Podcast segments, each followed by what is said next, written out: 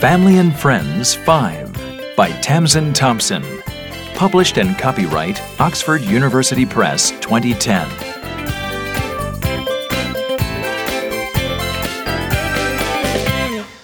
CD 1. Listening 1. Listen and read.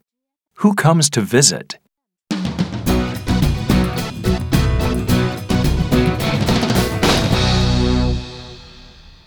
Do you want to play a board game, Ed? No, we always play board games.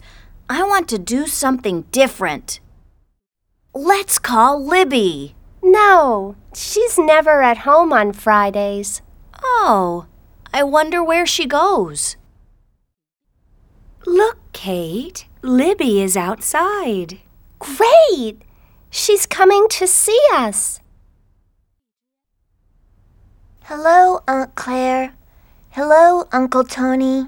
Hello, Libby. How are you?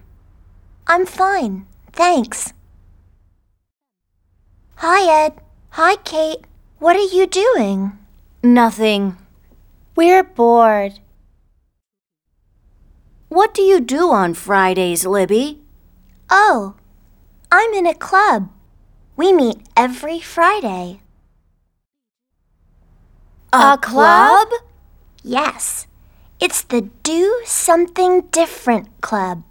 My brother Finn started it last month. He's the club leader. We do lots of exciting things. We want to do something different. I'm going to a club meeting now. Do you want to come? Yes, please.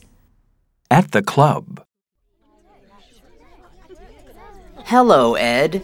Hello, Kate. Welcome to the DSD Club. I'm glad you've joined. Thanks, Finn.